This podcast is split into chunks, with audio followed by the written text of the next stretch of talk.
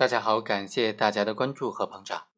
今天我继续和大家讲一讲运输假冒的香烟的行为该怎么处理的问题。运输假烟的行为构成什么犯罪呢？它最可能涉嫌的就是非法经营罪。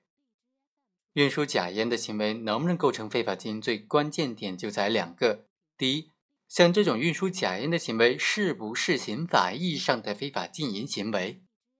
第二，如果认定为非法经营行为，那么这种行为有没有达到非法经营罪的入罪标准呢？基本的入罪标准就是情节严重了。上期我们经过分析发现，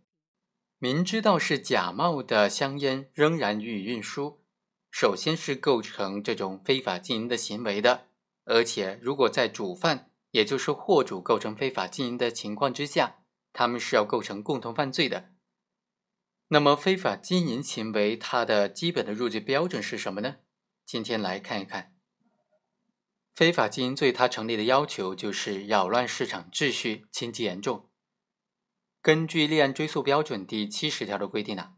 非法经营案件，个人非法经营数额在五万元以上，或者违法所得数额在一万元以上；单位非法经营数额在五十万元以上，或者违法所得数额在十万元以上，就达到了立案追诉的标准。一般来说。非法经营罪当中的情节严重、情节特别严重，都表现为非法经营的数额或者违法所得的数额较大或者巨大这个标准。但是呢，考虑到非法经营行为的复杂性，在实践当中往往存在这种没有办法用非法经营数额或者违法所得数额来认定的情况。也就是说，有些情况呢，这个非法经营的数额或者违法所得的数额，它是认定不了的。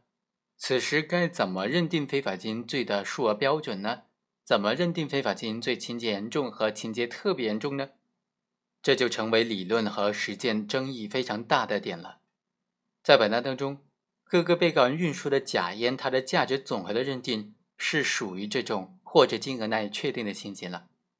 根据最高院关于办理生产销售伪劣商品刑事案件具体应用法律若干问题的解释第二条的规定。或者金额以违法生产销售的伪劣产品的标价来计算，没有标价的呢，则按照同类合格产品的市场中间价格来计算；或者金额难以确定的，就按照国家计划委员会、最高院、最高检、公安部在一九九七年四月份联合发布的《扣押、追缴、没收物品估价管理办法》的规定，委托指定的估价机构来确定。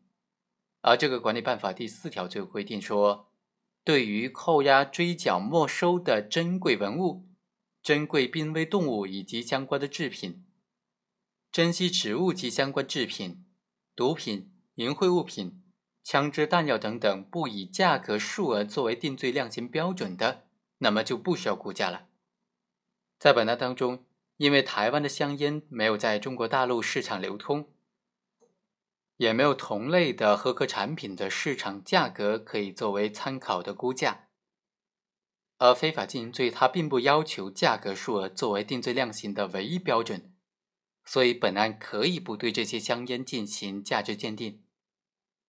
最终，法院认为，本案当中四个被告人没有经过许可就实施这种运载香烟的行为，被公安机关当场查获了，他们违反国家的规定。在流通领域进行运输的非法经营行为，就构成既遂。